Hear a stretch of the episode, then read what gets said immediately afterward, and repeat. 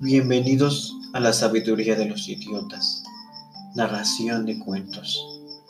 Hoy narraremos Altanero y Generoso. Los sufis, a diferencia de otros místicos o supuestos poseedores de conocimientos especiales, tienen reputación de ser altaneros. Esa altivez, explican ellos mismos, se debe solamente a que la gente no comprende su comportamiento y añaden como ejemplo, una persona que pudiese hacer fuego sin frotar varas y lo dijese, parecería altanera a alguien que no pudiese hacerlo. También tienen reputación de ser extremadamente generosos. Su generosidad con las cosas materiales solo es un reflejo de su generosidad con la sabiduría. La gente que quiere estudiar el camino sufi a menudo practica la generosidad con cosas materiales, en un intento de alcanzar una forma superior de generosidad.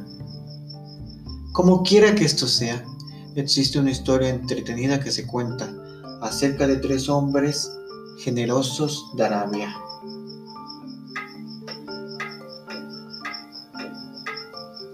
Un día había entre los árabes una disputa sobre quién sería el hombre más generoso.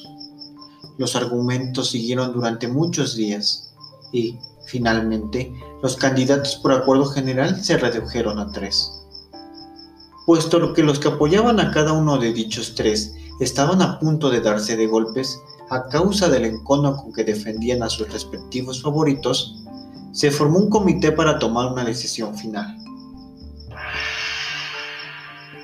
Acordaron que como prueba de eliminación deberían ser mandado un mensaje a cada uno de los tres hombres en los términos siguientes. Tu amigo Wise está muy necesitado y en graves apuros. Te suplica le ayudes económicamente. Se mandaron tres representantes para buscar a estos tres hombres, entregarles el mensaje y dar cuenta del resultado. El primer mensajero llegó a la casa del primer hombre generoso y le entregó el mensaje.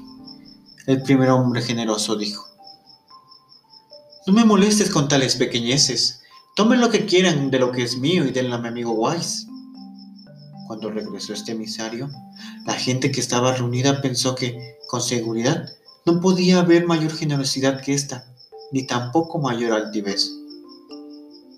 Pero el segundo mensajero, cuando hubo entregado su mensaje, recibió esta respuesta del sirviente del segundo hombre generoso. Como mi amo es sumamente altanero, no puedo molestarlo con un mensaje de este tipo, pero yo mismo te daré todo lo que tiene, y además una hipoteca sobre sus propiedades inmuebles.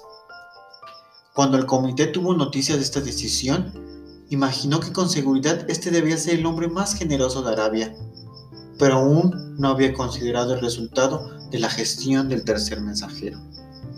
Llegó este al hogar del tercer hombre generoso que le dijo, Empaca todos los bienes de mi propiedad y lleva esta nota al prestamista para que los liquide. Regresa aquí y espera hasta que alguien venga a verte de mi parte. Entonces el tercer hombre generoso se fue. Cuando el mensajero hubo terminado su tarea, supo que un agente del mercado público estaba en la puerta, y al entrevistarle le oyó decir, Si tú eres el mensajero de Wise, tengo que entregarte el precio de un esclavo que acaba de ser vendido en el mercado. El esclavo vendido había sido el tercer hombre generoso. Se cuenta además que unos meses más tarde Wise, que a la vez había sido uno de los jueces del comité, visitó una casa en la que el esclavo que le estuvo sirviendo fue su amigo, el tercer hombre generoso.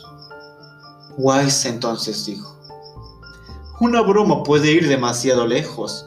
¿No es ya hora de que se te libere de tu cautiverio? Tercer hombre generoso que era un sufi respondió. Lo que algunos consideran una broma puede no serlo para otros. Además, yo estoy de acuerdo a la ley, trabajando para que se me libere a través de arreglos con mi amo. No tienes por qué preocuparte. Se necesitarán solamente dos a tres años para que vuelva a ser libre. Fin.